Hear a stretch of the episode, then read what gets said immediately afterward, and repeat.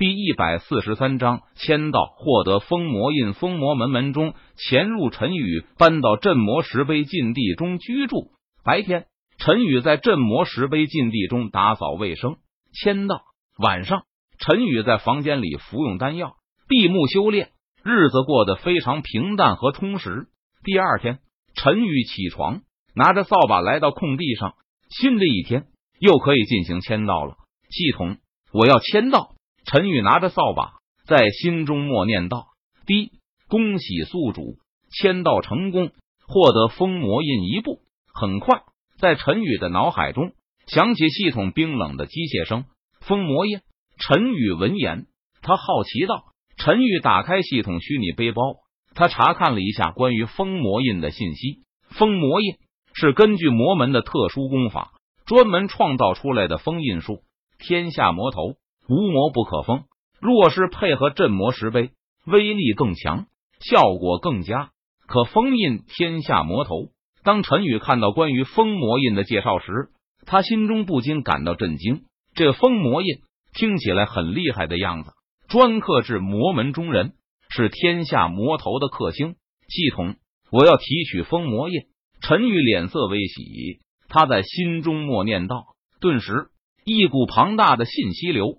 涌入陈宇的脑海中，好在陈宇的识海强度今非昔比，庞大的信息流涌入，没有造成丝毫的波澜。很快，陈宇睁开眼睛，封魔印他已经学会。紧接着，陈宇开始了新的一天，打扫卫生。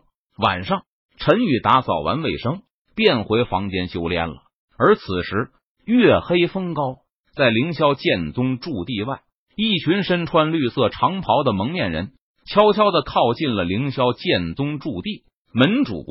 凌霄剑宗实力深不可测，我们就这样潜入，会不会太草率了？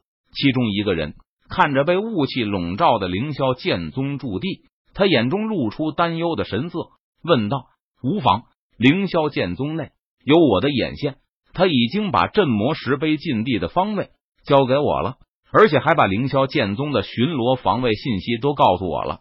只要我们小心一点，就不会引起凌霄剑宗之人的注意。一旦我们将封魔老祖从镇魔石碑中解救出来，这些凌霄剑宗的人全部都得死。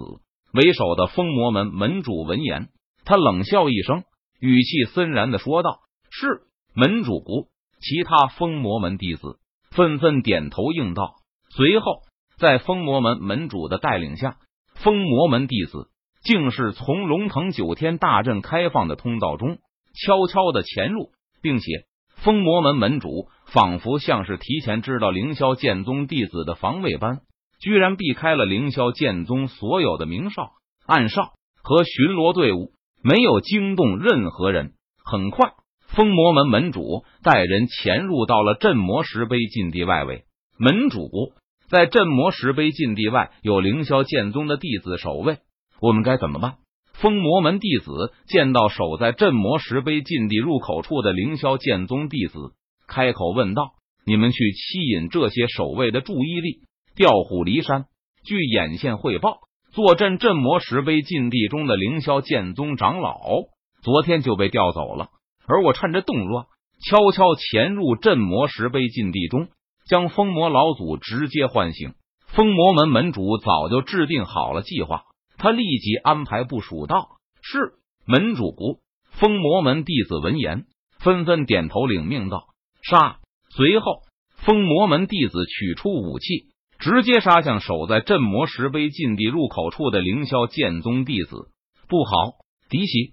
凌霄剑宗弟子见状，立即反应了过来，大声提醒道：“顿时。”凌霄剑宗弟子和封魔门弟子混战在了一起。然而，就在这个时候，封魔门门主施展身法武技，他仿佛化作一缕清风，悄悄的潜入了镇魔石碑禁地。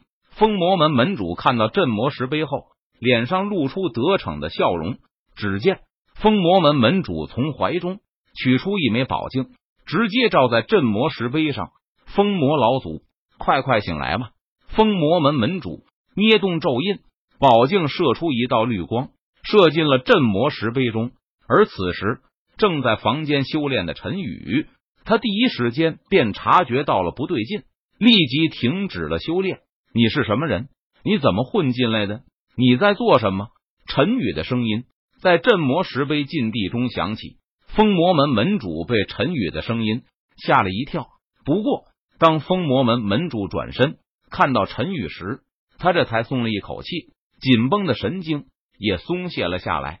我还以为是谁呢，原来只是凌霄剑宗的一名普通杂役弟子啊！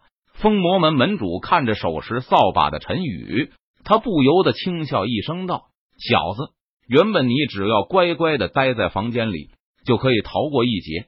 可惜你非要狗拿耗子，多管闲事，现在跑出来查看情况，我只能对你说一声抱歉了。”封魔门门主看着陈宇，他摇头笑道。说完，封魔门门主一掌拍向陈宇的脑袋，想要将陈宇杀死。唰，一道剑光横空而过，扑哧，血花飞溅。扑通，只见封魔门门主的右掌居然被人直接给斩了下来。你，你是什么人？你绝对不是什么凌霄剑宗的杂役弟子。结果，下一秒钟。封魔门门主捂着断手，神色惊恐的看着陈宇，连连倒退，惊惧不已的问道：“要知道，封魔门门主可是元婴期修为的武者，在凌霄剑宗内也是长老级别的强者了。”但是陈宇用手中的扫把轻轻一挥，就直接斩下了封魔门门主的手掌。这说明陈宇根本不是什么凌霄剑宗的普通杂役弟子，对方扮猪吃老虎。陈宇的实力绝对在自己之上，对方很有可能是化神期的强者。